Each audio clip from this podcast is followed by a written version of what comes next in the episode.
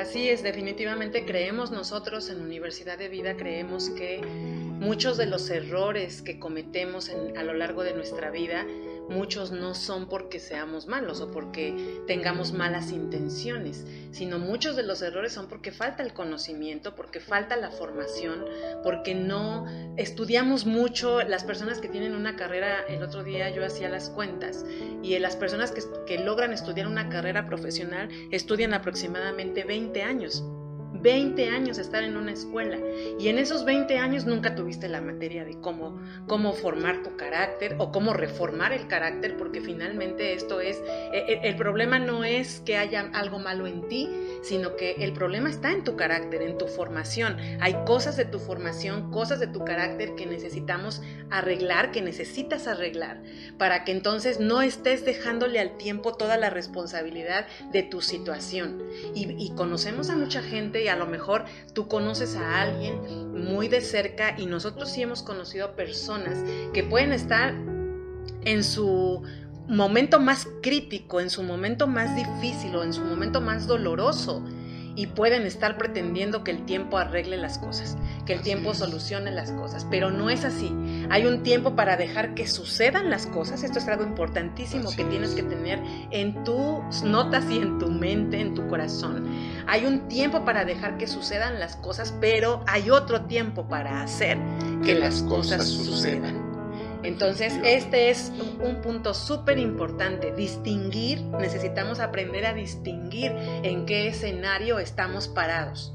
¿Estoy en el punto de dejar que, que sucedan las cosas o estoy en el punto de hacer que sucedan? dependiendo de la situación que tú estás viviendo. Pero si tú estás esperando de manera pasiva, estás entonces dejando que sucedan las cosas, nada más, ¿no? Y pues sí, e, es, como querer bajar de peso eh, sin hacer nada, ¿no? Y ahora las recetas eh, super express que te presentan de, de ay, no, sin, sin sufrir por la comida y comiendo lo que quieras, baja de peso o, o pierde peso o regula tus niveles sin ningún esfuerzo.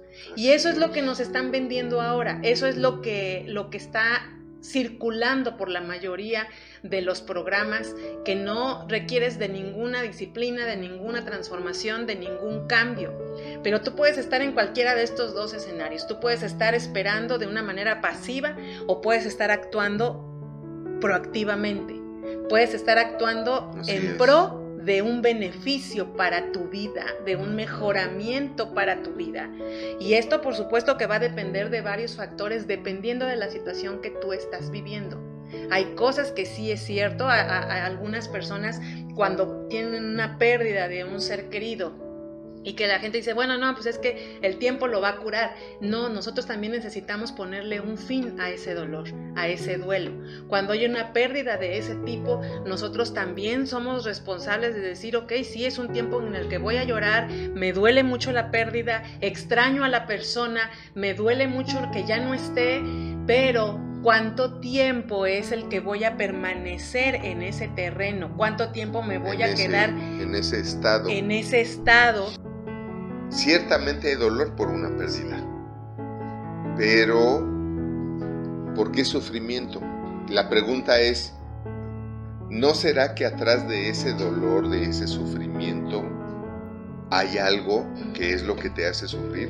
Puede ser el que no te preparaste para la pérdida. Sí. De entrada tenemos que saber que todos estamos aquí de paso, número uno. Número dos, todos tenemos el tiempo contado. Sí. Sanos o enfermos, todos tenemos el tiempo contado. Todos sabemos que podemos salir y a lo mejor no regresar.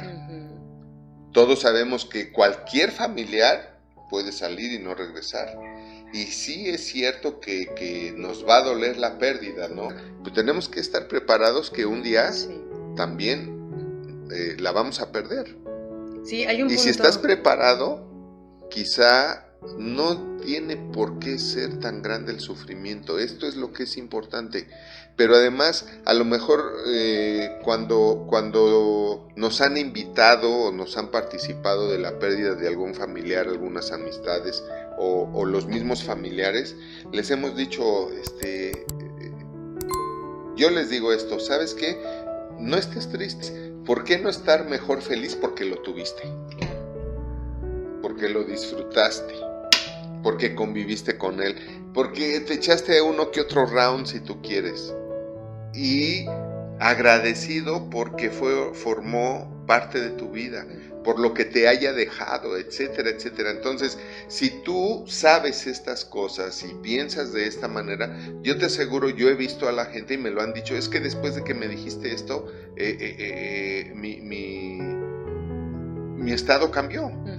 Porque sí es cierto, dejé de estar triste por la pérdida y eso, y empecé a estar agradecido por haberlo tenido. Pero tristemente mucha gente valora lo que tiene cuando lo pierde.